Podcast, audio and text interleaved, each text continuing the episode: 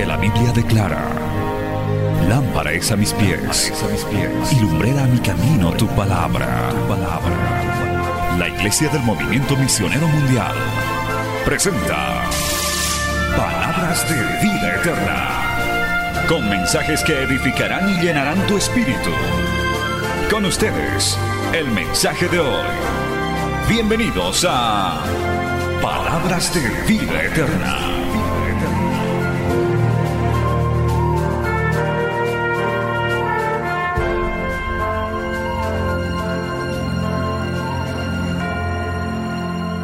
Y quiero que con todo tu corazón, en esta hora, apaguemos todas las emociones del día y le pidamos al Señor un encuentro. Los encuentros con Dios no son una sola vez. Los encuentros con Dios pueden ser cada día de nuestras vidas. Señor, en esta hora te pedimos que nos hables,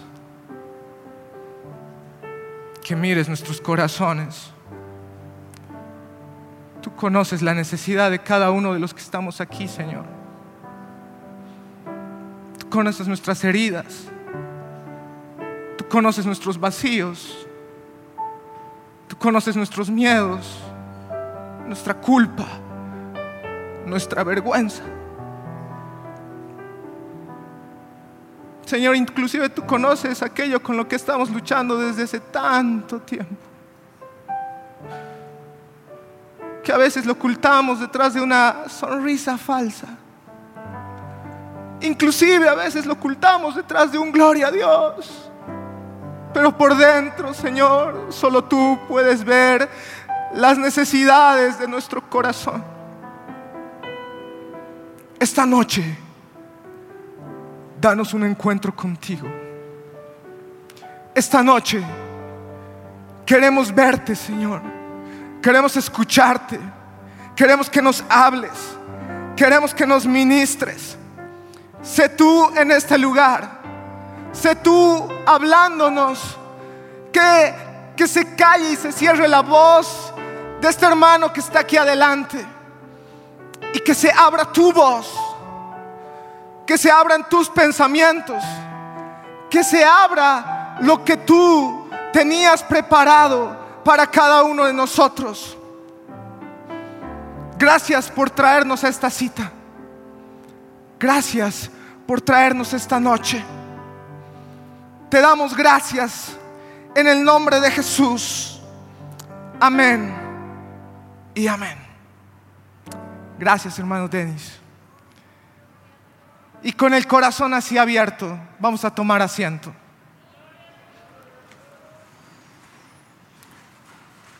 Estoy con un problema porque una de las pantallas no me está funcionando bien.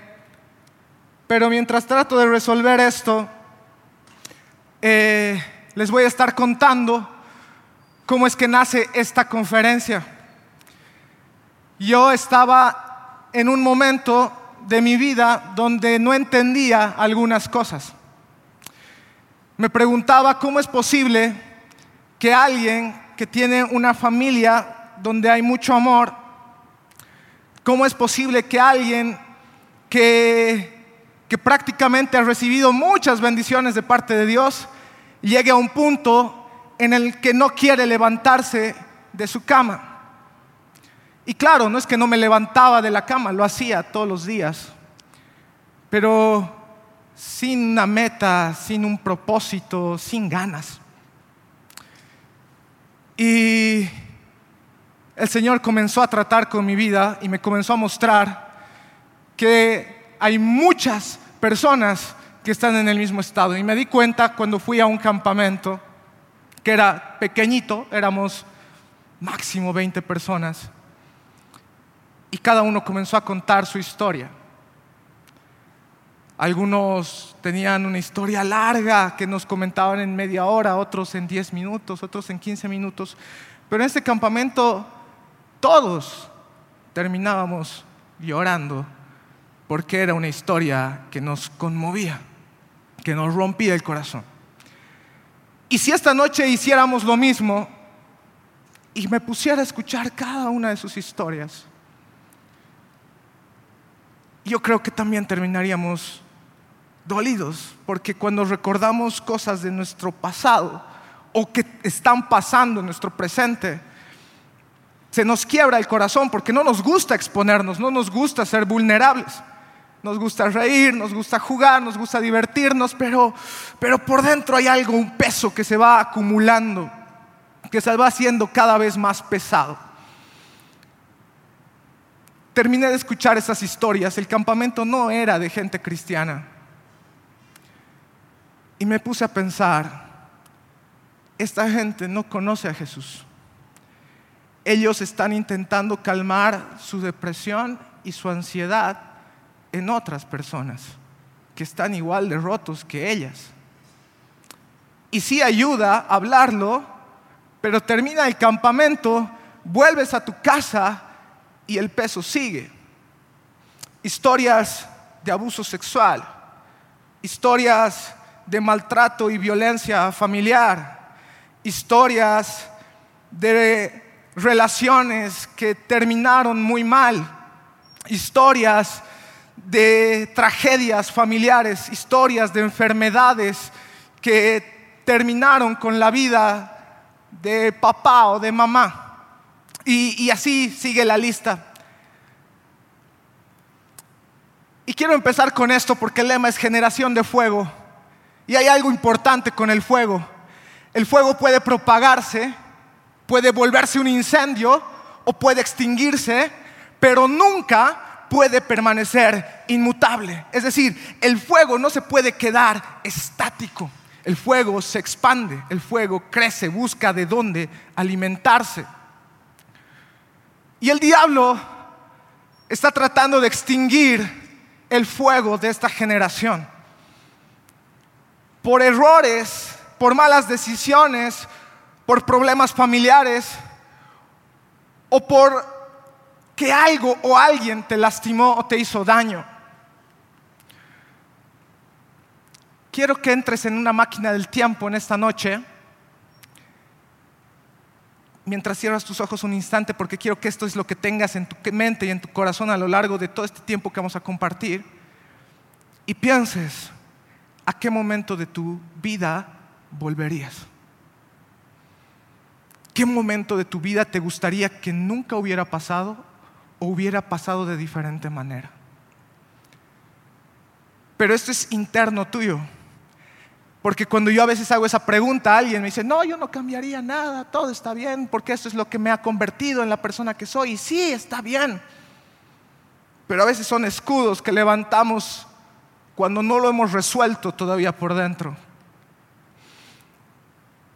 Esta conferencia está dividida en siete capítulos y sé que ahorita no se ve, aquí está el primer capítulo.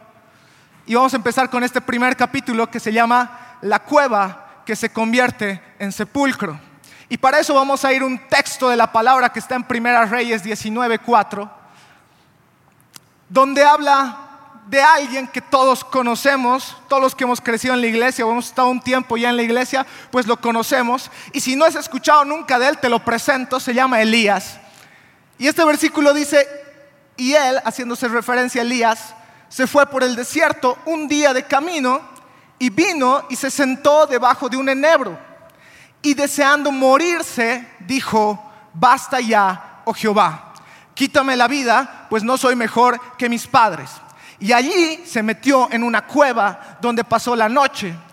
Y vino a él palabra de Jehová, el cual le dijo, ¿qué haces aquí, Elías? Para ponerles en contexto en esta primera historia, Elías acababa de tener la victoria de su vida, acababa de tener el éxito de su vida.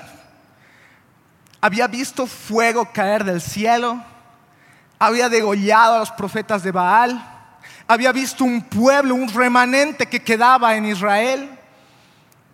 Y pasa todo este éxito y él escapa por su vida porque los malos de ese tiempo lo comienza a perseguir. Y él, profeta de Dios, que conocía a Dios, que hablaba con él, redacta estos versículos. Deseando morirse, dijo, basta ya, oh Jehová, quítame la vida. ¿Cuántas veces has querido dormirte y no despertar?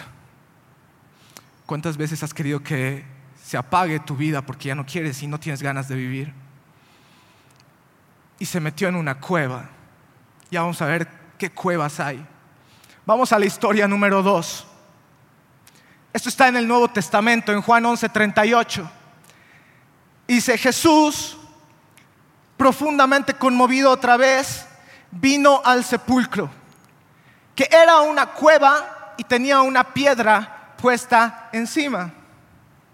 Imagínense Jesús frente a una cueva con una piedra. Él estaba ahí porque su amigo Lázaro había muerto. Y le llegó la noticia de que su amigo Lázaro había muerto. Y estaba Jesús allá. Fíjense la escena, una cueva tapada con una piedra que encierra muerte. Repetimos lo que pasaba eh, con Elías. Elías estaba en una cueva. Todavía no era un sepulcro, pero él quería morirse. Jesús estaba frente a una cueva que sí era un sepulcro que representaba muerte.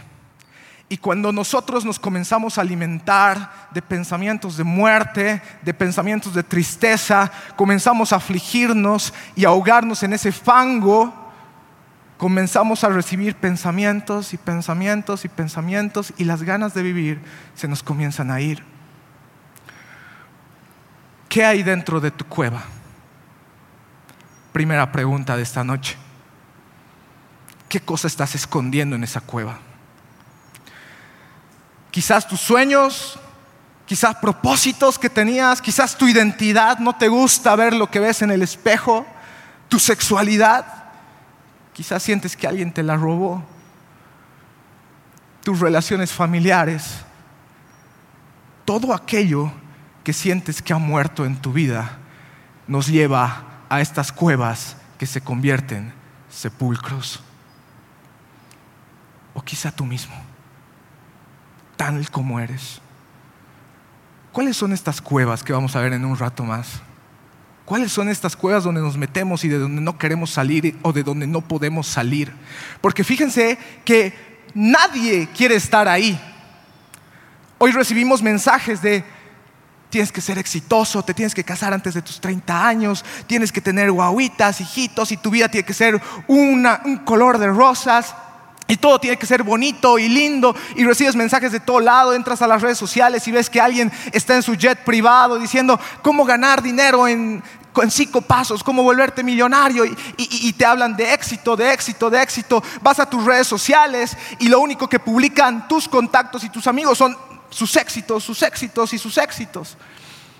Y comienzas a compararte porque te comienzas a dar cuenta que tú no tienes esa vida y que para ti cada día es una batalla, que para ti cada día es una dificultad diferente, pero parece que a todo el mundo le fuera bien. Pero cuando comienzas a escuchar las historias te das cuenta que todo el mundo está maquillando, está poniendo escudos. Cuando tú comienzas a hablar con tu círculo cercano y comienzas a escuchar sus historias, cuando ellos te abren el corazón de lo que están pasando, ¿cuánto tiempo llevamos encerrados en esas cuevas? en, esa, área que parece protegida, en esa área que parece segura, pero que solo está trayendo muerte. ¿Cuánto tiempo llevas ocultando esa tristeza? He hablado con personas que asisten a una iglesia, que vienen a una congregación y llevan años ocultando una tristeza. Años y que tú los puedes ver aquí, gloria a Dios, aleluya. Y, asisten a los cultos, pero están ocultando una tristeza dentro con la que no pueden lidiar. Capítulo 2. El título de este segundo capítulo en esta noche es Un corazón que no entiende. Comenzamos a hacer preguntas, ¿verdad? ¿Por qué si Dios es tan bueno? ¿Por qué si Dios nos ama tanto?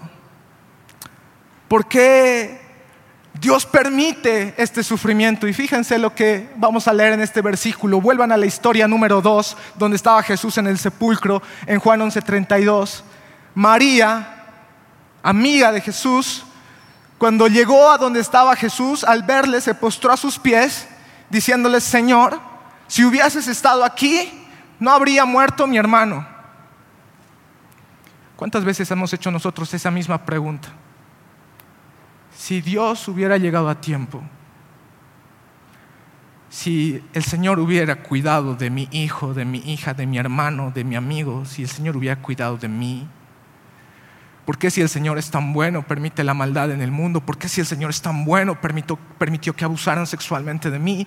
¿Por qué si Dios es tan bueno permitió que mi mamá muriera? ¿Por qué si Dios es tan bueno permite que pasen todas las cosas que suceden? Y María le dice eso a Jesús.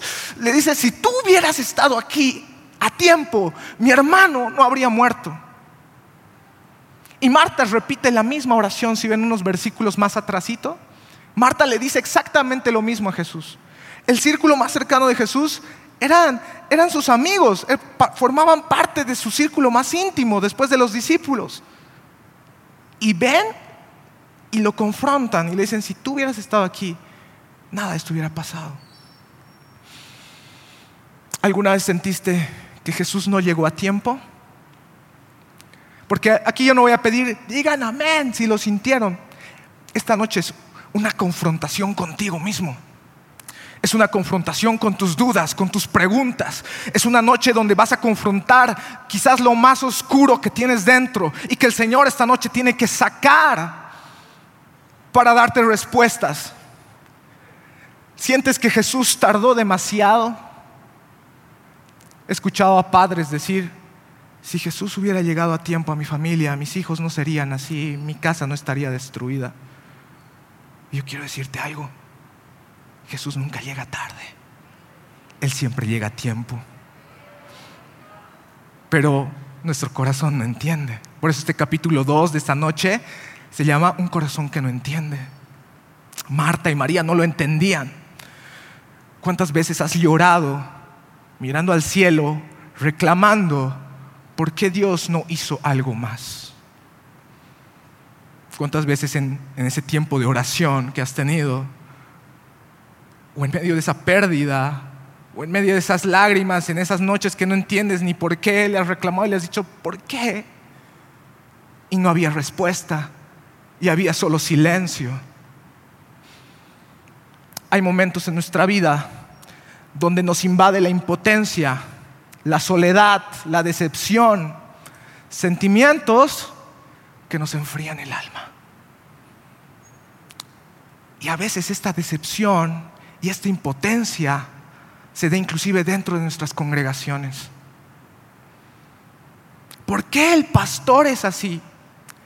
¿Por qué los líderes me tratan tan mal? ¿Por qué el ujier me miró feo? Y algunos se reirán, ¿no? Algunos dirán, ay, ¿cómo alguien se puede preocupar por eso? Pero hay personas que están recibiendo cada señal. Su vida está tan llena de oscuridad que una mirada, una mirada los llena de más oscuridad. Un trato los llena más de, de más oscuridad. ¿Por qué me juzgan? ¿Por qué me lastima? Porque la persona que está con el alma enfriada siente que todo lo que está sucediendo a su alrededor es en contra de esa persona. Creen que todos están en contra de él o de ella. Creen que todos tienen algo en contra de ellos.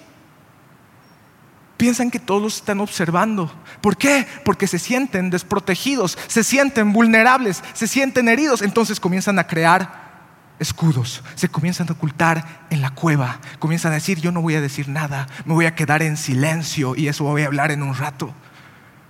Voy a aguantar aquí solito, voy a aguantar aquí solita, porque yo puedo solo. Y ese es el mensaje que el diablo le está metiendo a nuestra generación. Y yo me lo creí por mucho tiempo. Yo puedo solo, yo soy suficiente.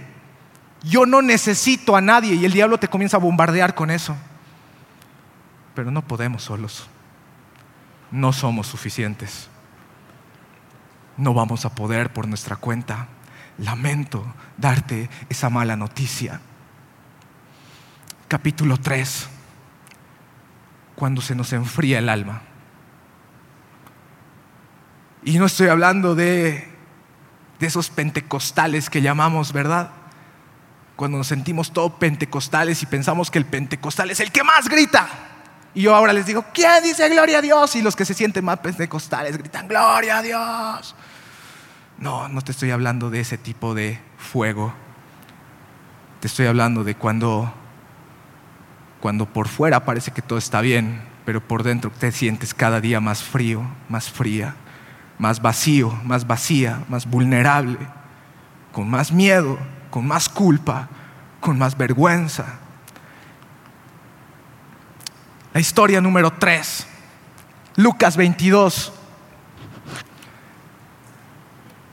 Y prendiéndole, le llevaron y le condujeron a casa del sumo sacerdote. Está hablando de Jesús. Jesús había sido arrestado antes de ser crucificado.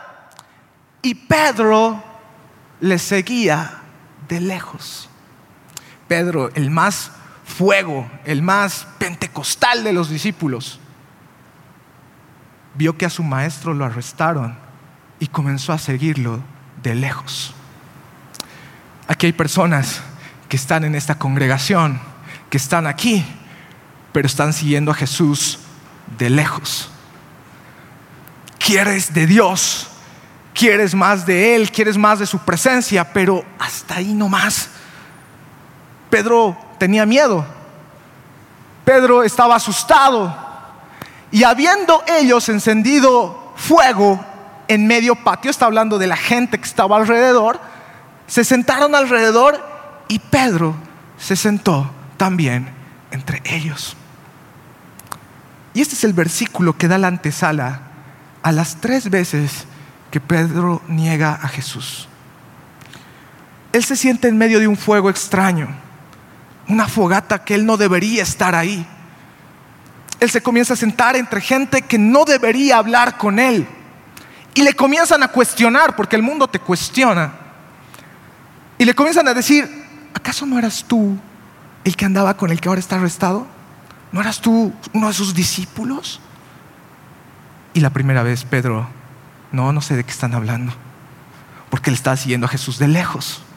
Él quería camuflarse con esa gente. Él quería camuflarse con el mundo. Su alma estaba sufriendo porque su maestro iba a ser crucificado y él decidió sentarse en un fuego totalmente extraño, con gente totalmente extraña, en queriendo e intentando hallar un poco de calor.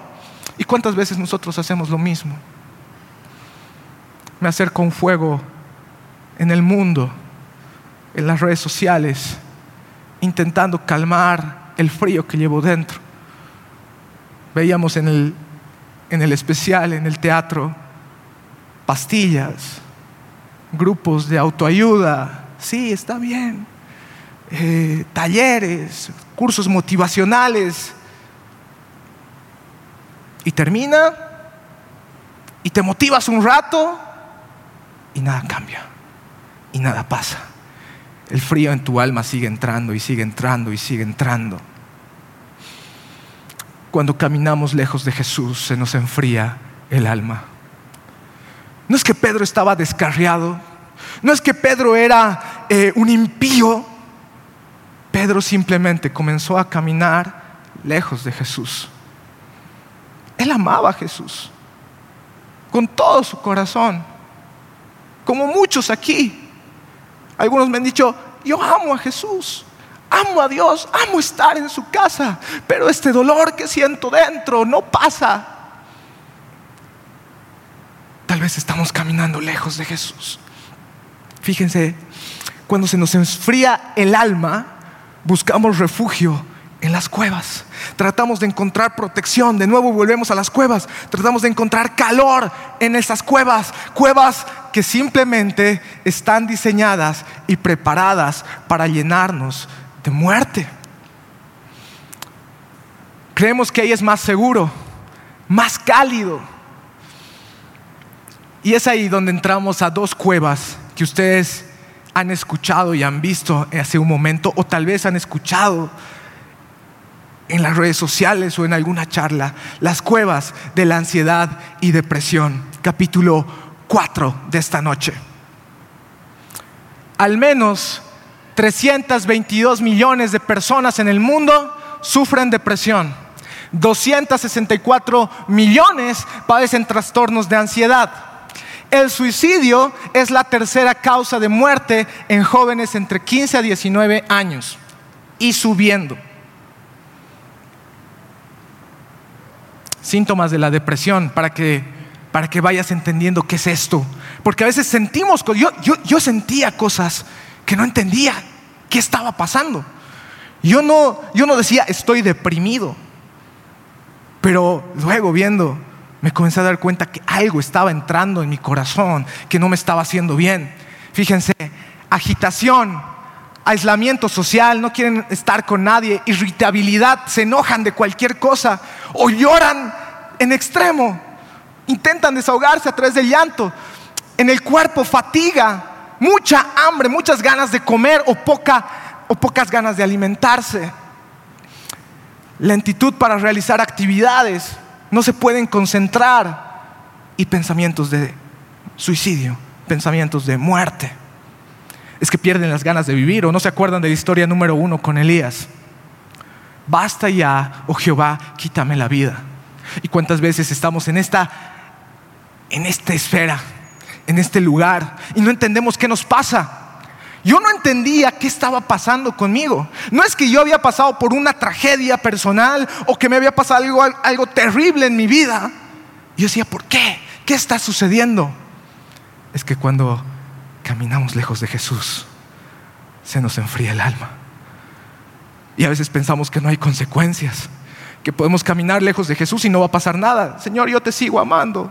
Señor, yo sigo, sigo fiel a ti, pero mi corazón lo está negando mis palabras lo están negando. Estoy caminando lejos de su presencia.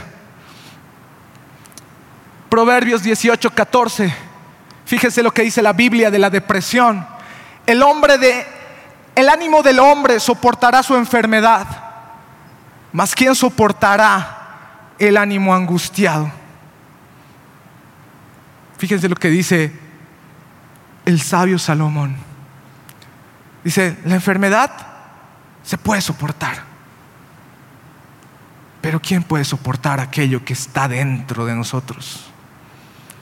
Puedes tomarte una pastilla y te va a calmar 15 minutos, pero no te va a dar felicidad, no te va a dar gozo, simplemente va a hacer que esa sensación física que sientes desaparezca por un rato.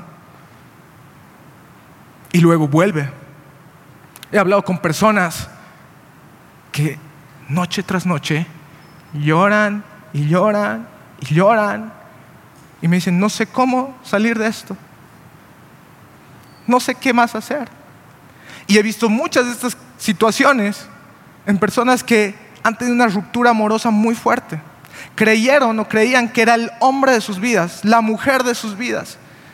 Hicieron planes en su corazón y en su cabeza con ellos. Y cuando todo se rompe, ellos se rompen también. ¿Recuerdan a Elías? Fíjense los síntomas de Elías. Dice, y se fue por el desierto, es el, Elías el de nuestra historia 1, y se sentó debajo de un enebro y deseando morirse, fíjense las palabras que he marcado, dijo, basta ya, oh Jehová, quítame la vida, y echándose debajo del enebro, un árbol, se quedó dormido y aquí luego un ángel le tocó y le dijo, levántate y come. Fíjense los síntomas de Elías. Se fue al desierto, ganas de alejarse de todo y dejarlo todo. Se sentó debajo de un enembro, calmantes, atenuantes, pastillas, deseo de morir, queja y autocompasión. Se quedó dormido, cansancio, fatiga, somnolencia excesiva. Elías, el profeta de Dios, el que lo conocía al Señor y el que más adelante se iba a ir vivo al cielo, estaba pasando por un evento depresivo. Y nosotros, que a veces ni buenos creyentes somos, creemos que vamos a poder solos. Entonces él miró, dice que el ángel viene le deja comida. Fíjense cómo es el Señor, ¿no? No es que, no es que se aparece el ángel o, Dios y le dice, ya pues Elías, levántate, párate. Como a veces nuestros seres queridos tratan de levantarnos el ánimo, ¿no? Ya, a trabajar. Póngase de pie, trabaje. Vino Dios a través de su ángel y le puso una torta cocida, agua, y come y bebe, ni siquiera dice gracias ni nada, y se vuelve a dormir. No es que Dios vino y le dijo, ¿por qué estás deprimido? A ver qué te pasa, Elías, eres mi profeta. ¿Cómo se te ocurre deprimirte? ¿Acaso no confías en mí? Porque a veces tratan de consolarnos así, ¿no? ¿Acaso no conoces a tu Dios? ¿No confías en Dios? Elías confiaba en Dios, conocía a Dios, pero era humano. Y Dios en vez de juzgarlo, en vez de atacarlo, comenzó a tratar con su vida. Viene el ángel, sírvete este plato de comida. Volvió a dormirse. Se repiten ciclos y ciclos. ¿No te ha pasado? Recibes fuerzas en la congregación, pero parece que solamente fuera un calmante más. Estás bien por un momento y luego el dolor vuelve. Es que salir de estas cuevas, queridos, es un proceso. No es que Dios agarró a Elías y dijo, sal de esta cueva, listo, ella ahora marcha y camine. Tuvo un proceso con Elías tuvo paciencia con Elías. Y ese mismo Dios que tuvo paciencia con Elías es tu mismo Dios que tiene paciencia contigo. Anótate eso. La próxima vez que pienses que el Señor ha perdido la paciencia contigo, así como Dios tuvo paciencia con Elías, Él va a tener toda la paciencia que sea necesaria con tu vida para sacarte de ese lugar donde te encuentras. ¿Qué es la ansiedad? Síntomas, fíjense, otros síntomas, y tal vez alguien aquí ya va a decir, creo que tengo ansiedad. Altibajos emocionales, estado de ánimo eufórico en algunos casos, o tristeza. Vayan haciendo énfasis en esta palabra, culpa, descontento general, con nada están contentos. Desesperanza, enfado y temor. Todos tenemos estas emociones alguna vez. No es que si tienes una de estas emociones en algún momento tienes ansiedad. El problema es cuando todos los días tienes este problema. Un día estás bien, sientes que puedes comerte el mundo y al día siguiente estás mal. Y crees que no se puede hacer nada, que ya todo está perdido.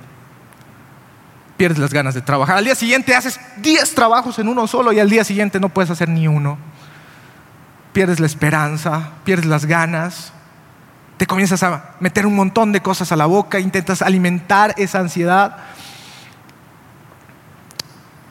Comportamiento desorganizado, conductas de riesgo, irritables de nuevo, agitados, agresión, ataques de pánico, automutilación, deseo sexual excesivo, hiperactividad, impulsividad o llanto. No pueden controlar sus emociones y no saben por qué. Es que la ansiedad viene y se va, viene y se va. Es como la visitante no grata que tuvimos hace un rato. Llega sin pedir permiso. Y yo no te puedo decir, si recibes a Cristo en tu corazón, la ansiedad y la depresión nunca van a llegar, porque sí van a llegar, como llegaron para el profeta Elías. Pero esta noche vas a salir con las herramientas para vencerlas. Primera Pedro 5, 7. Fíjense cómo la Biblia habla tan específico de esto. Dice, echando toda vuestra ansiedad sobre Dios, sobre Él, porque Él cuida de ustedes. Sean sobrios y velen, porque nuestro adversario, el diablo, como león rugiente, anda alrededor buscando a quien devorar, al cual resistid firmes en la fe. Uf sabiendo que los mismos padecimientos se van cumpliendo en nuestros hermanos alrededor del mundo. La Biblia nos dice, echen la ansiedad sobre Dios, Él cuida de ustedes y son promesas que los que venimos a la iglesia las conocemos, las apropiamos, las creemos, pero a veces, a veces nos falta la fe. A veces nos falta la fe. A mí me ha faltado la fe muchas veces. Y tal vez a ti también te está faltando la fe. Yo puedo hacerles la pregunta esta noche y decirles, ¿cuántos confían en Dios? Y todos decimos, amén. pero por dentro sigo creyendo que soy autosuficiente. Sigo creyendo que yo puedo. Y la Biblia nos dice algo importante. Cuando nos convertimos a Cristo, dice, ya no vivo yo, mas Cristo vive en mí. Las cosas viejas pasaron, he aquí todas son hechas nuevas. Pero no nos lo creemos. Lo leemos, lo entendemos, pero ¿cómo cuesta vivirlo? ¿Cómo cuesta cederle el control absoluto a Dios de nuestras vidas? Capítulo 5, un sentimiento llamado culpa. Caminamos hacia la cueva tratando de protegernos por el daño que nos hicieron. Caminamos hacia la cueva a causa de una tragedia. Caminamos hacia la cueva a raíz de malas decisiones. ¿Y saben cómo llegamos a la cueva? Por un sentimiento de culpa. Pasó la mala decisión, pasó la tragedia, pasó el momento difícil y comenzamos a caminar desde ahí, comenzando a cargar y acumular un sentimiento que se llama culpa. La culpa no es arrepentimiento. No van a ver un versículo que diga en la Biblia, y sintieron culpa y el Señor se apiadó de su culpa y los perdonó. La Biblia en todo momento habla de arrepentimiento. El que tiene culpa, el que carga culpa, es alguien que no puede perdonarse. ¿Dios lo perdona todo? ¿Sí o no? A ver, voy a hacer la pregunta de nuevo. ¿Dios lo perdona todo? Amén. Fíjense lo que dice la Biblia. Y pasando Jehová por delante de él, en Éxodo 34, él proclamó Jehová, Jehová fuerte, misericordioso y piadoso, tardo para la ira y grande en misericordia y verdad, que guarda misericordia a millares, que perdona todo, la iniquidad, la rebelión y el pecado. Vuelvo a preguntar, ¿Dios lo perdona todo? Todo. Todo. Pero si Dios te perdonó, ¿por qué tú no puedes perdonarte?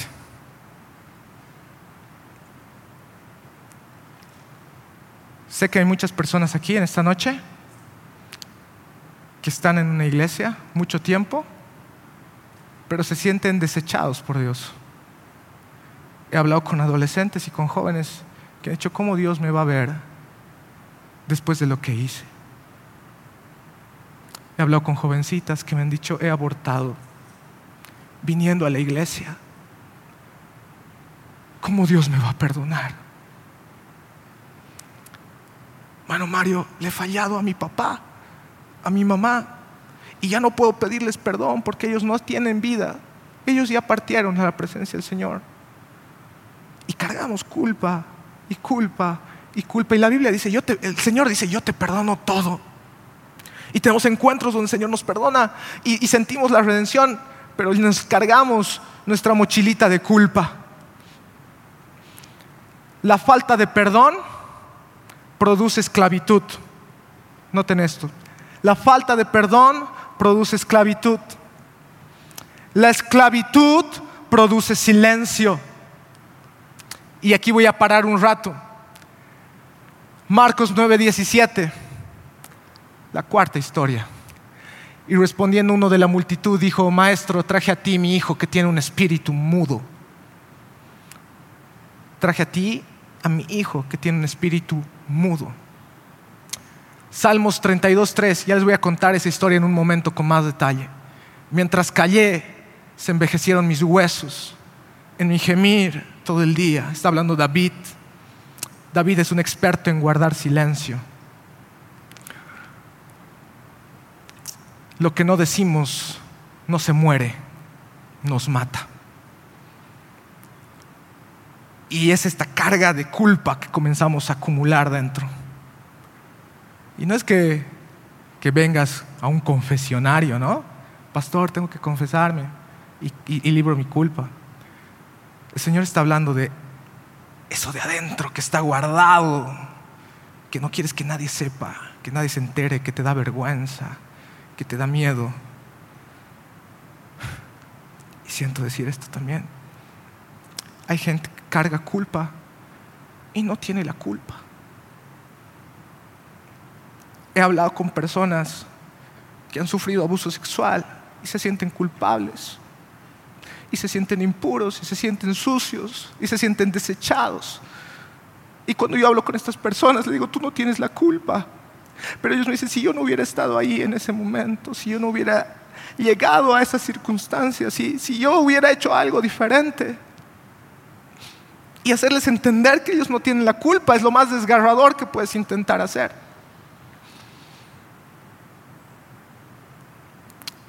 Y el silencio produce culpa. Hemos dicho, la falta de perdón produce esclavitud, la esclavitud produce silencio y el silencio produce culpa. Esta noche vas a salir con la voz abierta. Esta vez, esta noche vas a salir sin temor de hablar. Esta noche vas a salir sin miedo a las consecuencias porque vas a comenzar a vivir una vida de verdad y de plenitud en el Señor. Lo vas a ver. Sé que es difícil, tú no sabes lo que yo he hecho, tú no sabes lo que he vivido. ¿Cómo me puedes estar diciendo que diga eso? Que hable eso, no lo vas a decir aquí, no lo vas a gritar aquí. El Señor te va a dar el espacio para liberarte. Fíjense lo que pasa aquí. Marcos 9:20, continúo con la historia. Dice que traen a esta joven con el espíritu mudo. Y cuando el espíritu vio a Jesús, sacudió con violencia al muchacho, quien cayendo a tierra se revolcaba, echando espuma por la boca. Y Jesús pregunta al padre, ¿cuánto tiempo hace que sucede esto? Y el padre le contesta, desde niño, desde que era chiquito. Tal vez el trauma que estás cargando esta noche vienes de tu infancia, vienes de tu niñez. Este pobre niño estaba atormentado desde su infancia, este pobre joven estaba atormentado, atormentado desde su infancia. Y sigue, y dice que muchas veces le echan en el fuego y en el agua para matarle. Fíjense esta sensación de muerte. Pero si puedes hacer algo, dice este padre, ten misericordia de nosotros y ayúdanos. Jesús le dice lo que hace rato les hablaba, ¿no? Con fe.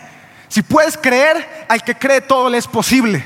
E inmediatamente el padre del muchacho clamó, anoten esa palabra, clamó y dijo, creo, ayuda mi incredulidad. Jesús no estaba esperando que este hombre tenga toda la fe que se necesitaba, estaba esperando sinceridad. Este hombre le dice, Señor, yo no tengo la fe suficiente pero si tú me ayudas en mi incredulidad, yo creo que se puede hacer algo esta noche. Si te falta la fe, si te falta la confianza en Dios, le vas a decir, Señor, yo creo. Ayúdame a creer. Ayúdame a creer. Aumenta mi fe porque a mí me falta. El corazón que no entiende sufre porque le falta la fe. ¿Cuántas veces has sentido que te ha faltado fe? ¿Cuántas veces has sentido que ya no hay esperanza? ¿Cuántas veces te has sentido indigno, impuro, estando en una congregación? ¿Cuántas veces te has sentido que ya no vale la pena seguir intentando? Me levanto una vez y me caigo dos. Me levanto otra vez y me caigo tres. Cada intento parece un intento fallido. Ya no quiero más.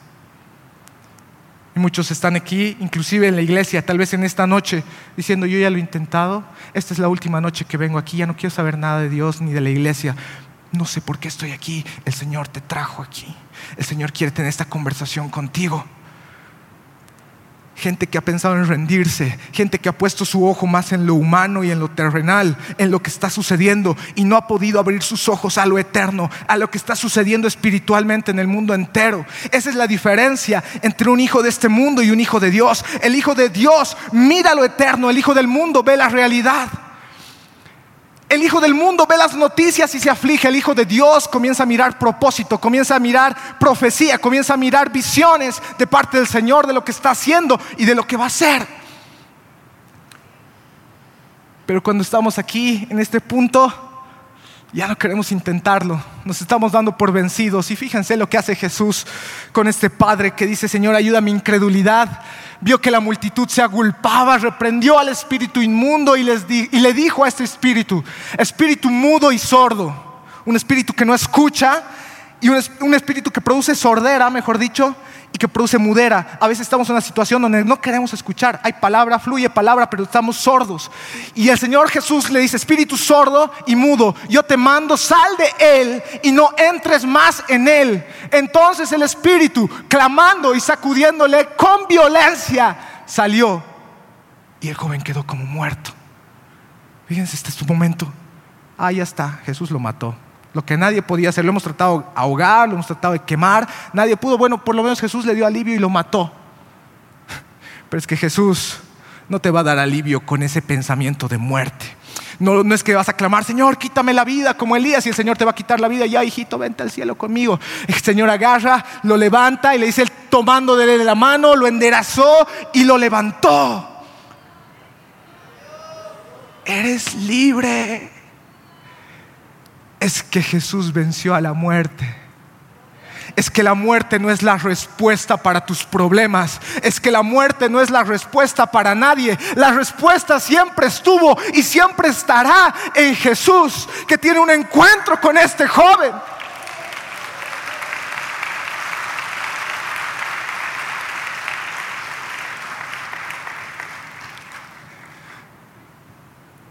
Romanos 10:10 dice, porque con el corazón se cree para justicia, pero con la boca se confiesa para salvación.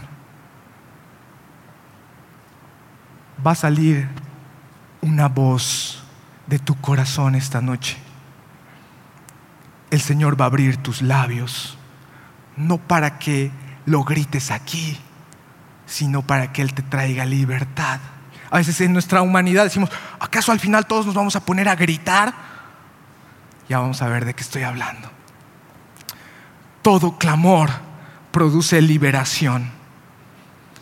Tú lees la palabra y cada vez que el pueblo de Israel había pecado, había fallado, clamaba a Dios, el Señor les enviaba un libertador.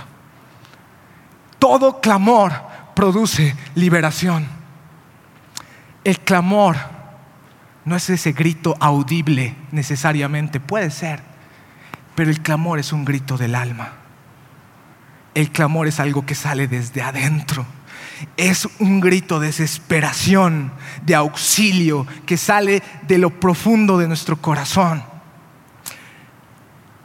Un clamor en forma de llanto. Capítulo 5 de la noche. Historia 3. ¿Recuerdan a Pedro? Pedro que estaba con el alma fría. Lucas 22, 6 dice, y Pedro saliendo fuera lloró amargamente. Yo me pongo en el lugar de Pedro, perdón si me voy a tomar unos minutos más, pero esto es, esto es bien importante.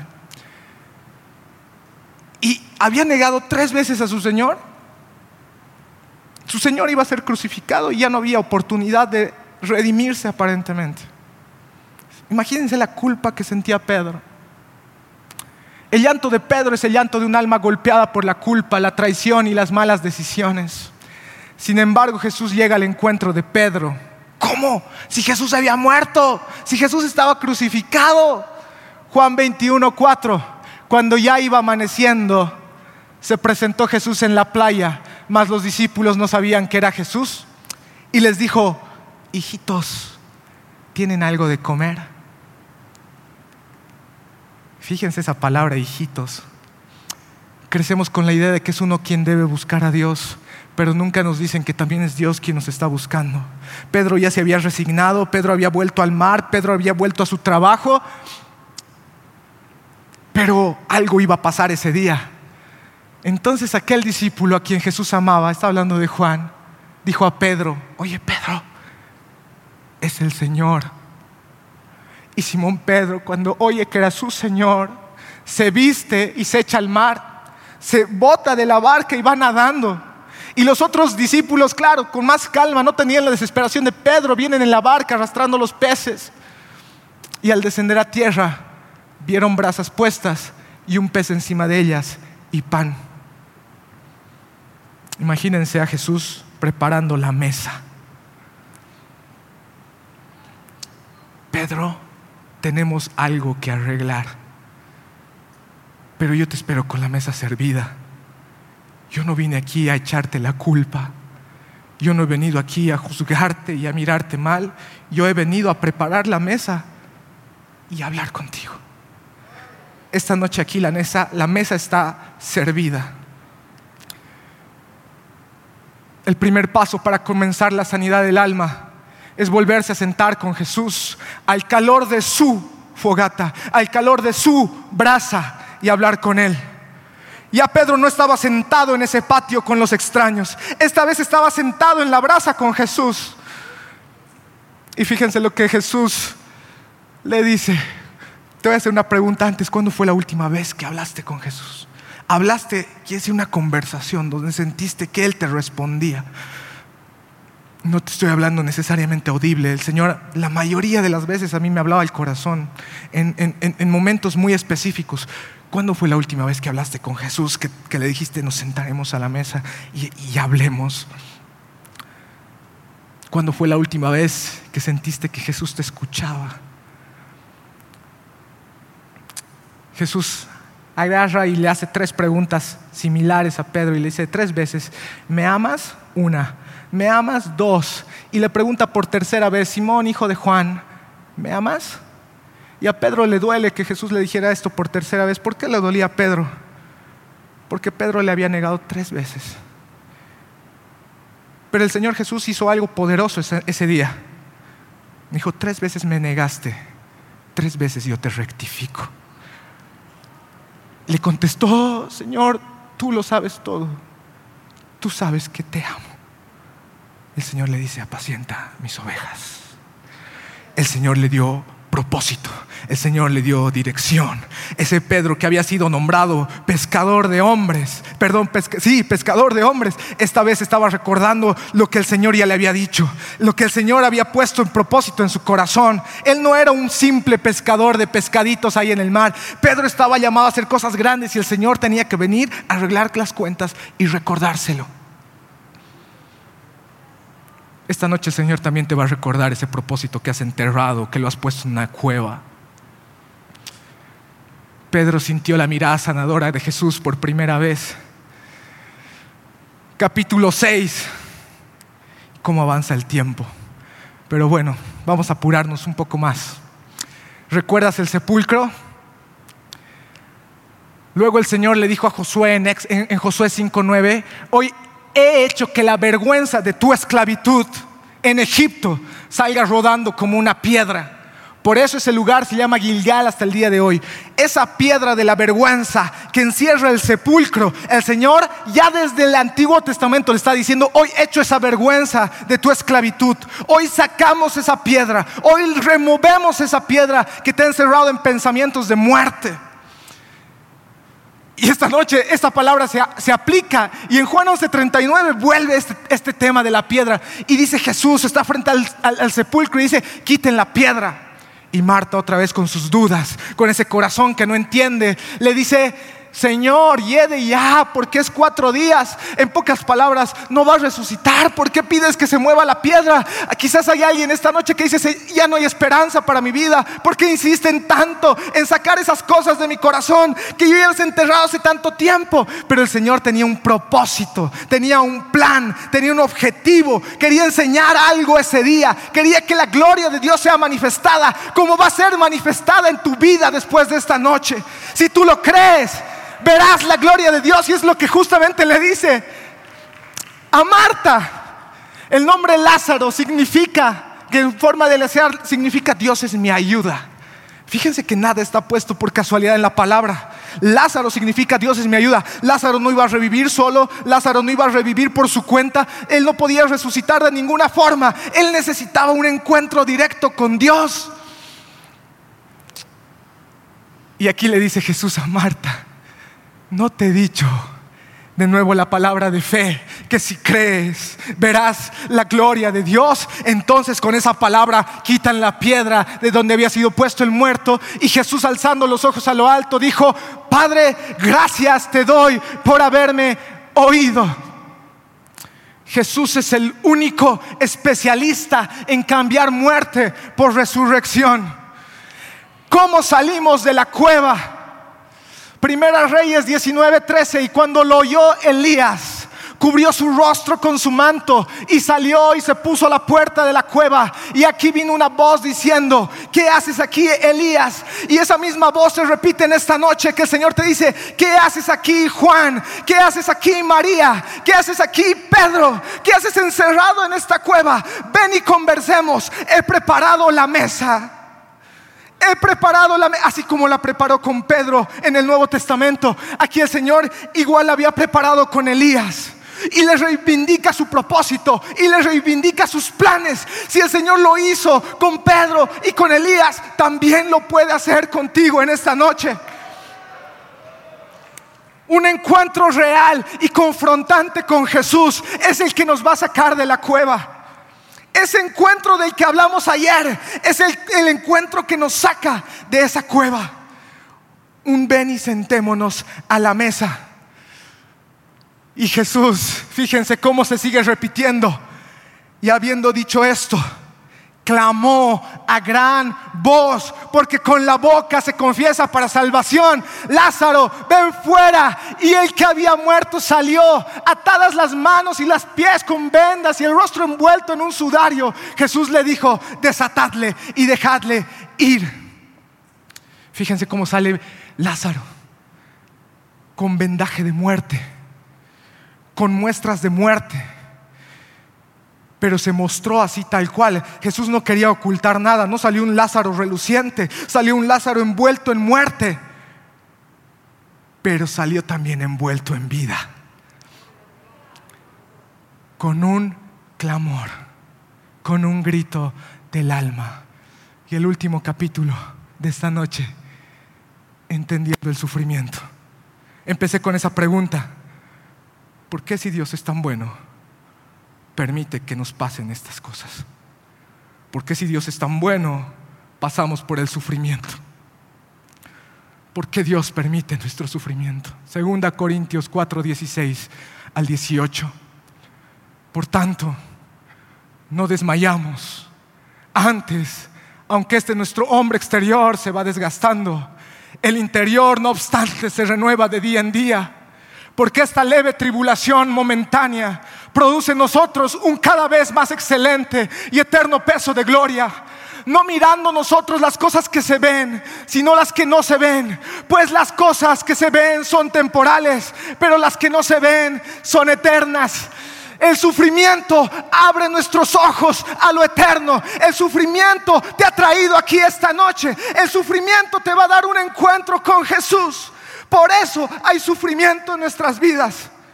Porque sin sufrimiento sentiríamos que somos autosuficientes. Sin sufrimiento creeríamos que lo podemos todo. El sufrimiento abre nuestros ojos a lo eterno. Dejo de mirar lo terrenal y comienzo a abrir mis ojos a lo espiritual. Por eso hay sufrimiento.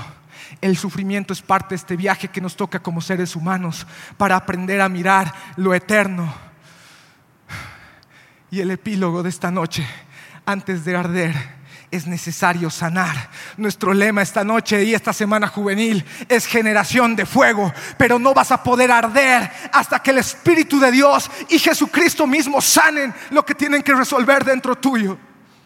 Antes de arder, antes de transmitir la palabra con poder y con autoridad, como el Señor me la está dando en esta noche, es necesario sanar. Y uno podría venir aquí y decirte que puedes sanar si yo primero no he sanado. Yo no podría decirte que antes de arder es necesario sanar si en este momento no estuviera ardiendo. Yo no podría decirte estas palabras si no hubiera visto otros jóvenes que han sanado y hoy están ardiendo. Hay una esperanza, hay una respuesta y esta generación de fuego no se va a dejar extinguir no se va a dejar extinguir con las cuevas que el diablo ha preparado. Debemos aceptar la fragilidad de nuestra vida. Esos tachones en nuestra, historia que deseamos borrar están haciendo más sensible nuestro espíritu. No sé si Denis puedes pasar un momento con el piano. Toda tu historia será un borrador hasta que dejes que el Señor comience a escribirla. Un borrador. Toda tu historia será un borrador hasta que no dejes que el Señor comience a escribirla. Todo lo que ha pasado es un borrador. Deja que el Señor escriba el libro de tu vida. Para que Él reescriba tu historia, necesitas soltar el lápiz y dejar que Dios borre y escriba lo que Él quiere sobre el lienzo de tu corazón. Este es el paso quizás más difícil. Cederle al Señor el control. Es decirle, yo ya no puedo. He llorado tantas veces. Siento tanta vergüenza. Siento tanto miedo. Pero el Señor esta noche quiere escuchar tu voz. Y si no puedes hablar, deja que eso salga como lágrimas. Un Señor, te cedo el control. Soltar el lápiz es cederle el control a Dios. Es aceptar su perdón y perdonarnos. Es aprender a depender de Él. Lucas 11:33. Nadie pone en oculto la antorcha encendida, ni debajo del almud, sino en el candelero, para que los que entran vean la luz.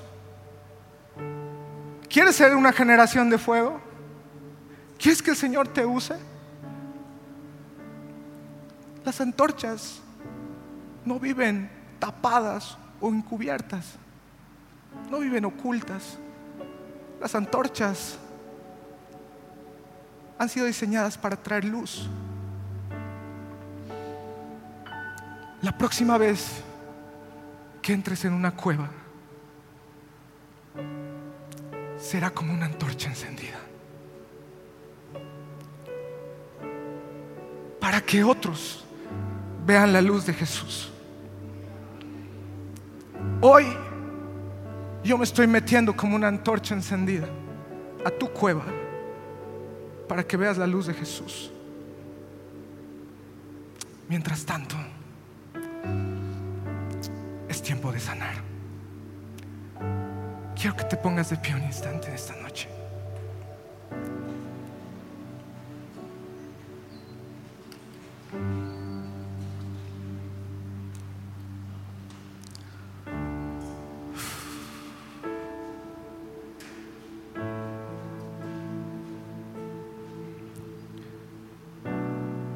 Y en este momento vas a ser tú y Dios. Tú y Jesús. De lo que se escuchó esta noche le vas a decir, si hay esperanza para mi vida, si hay esperanza para mis sueños, que sea tu vida y que sean tus sueños, Señor.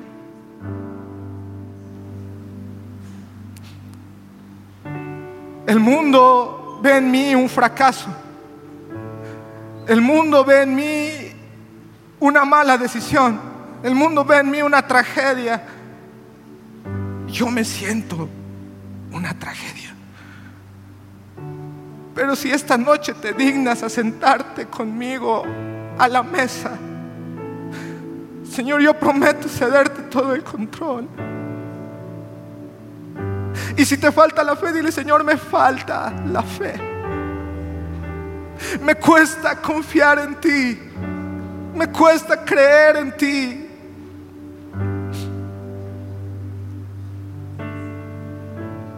Y esta noche, en el nombre de Jesús, se comienza a arrepender y se comienza a deshacer esa mudera y ese silencio.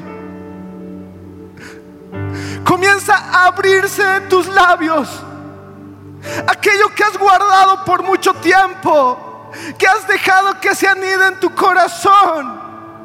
Ya no tendrás miedo de sacarlo hacia afuera, porque ya no es tuyo el control, el control es de Dios. Y el Señor dice, todo aquello que te avergüenza, toda esa falta de perdón, hoy se quita esa piedra Hoy se remueve esa piedra. Hoy se saca esa piedra. Y aquel que estaba muerto dentro del sepulcro comienza a escuchar la voz del Señor por su nombre que le dice, sal fuera. Sal ahora. Sal a la luz. Sal a la vida. ¿Cómo voy a salir a la luz? ¿Cómo voy a salir a la vida si estoy tan lleno de vendajes? Si estoy tan rodeado de muerte, no importa que otros lo vean para que el nombre de Dios sea glorificado. Porque hoy verán muerte, mañana verán vida, hoy verán fracaso, mañana verán bendición. Quisiera orar por tu vida aquí adelante. Porque la Biblia declara Lámpara es a mis pies, y lumbrera a mi camino tu palabra. La Iglesia del Movimiento Misionero Mundial tuvo el grato placer de presentar Palabras de Vida Eterna. Si el mensaje de hoy ha edificado tu vida y llenado tu ser, comunícate con los teléfonos de esta emisora. También para pedir una copia del mismo y compartir con otros. Esta fue una producción de la Iglesia del Movimiento Misionero Mundial. Gracias por tu atención. Hasta la próxima. Hasta la próxima. Hasta la próxima. Hasta la próxima.